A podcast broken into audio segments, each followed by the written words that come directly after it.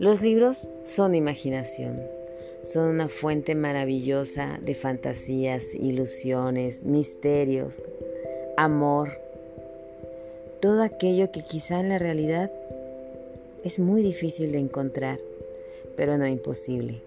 Soy Aide García y voy a estar aquí en este programa titulado La ilusión. ¿Sí? Como lo escuchaste, la ilusión. Porque en este momento vivo en un misterio en el cual no quiero despertar y quiero que me acompañes a vivirlo.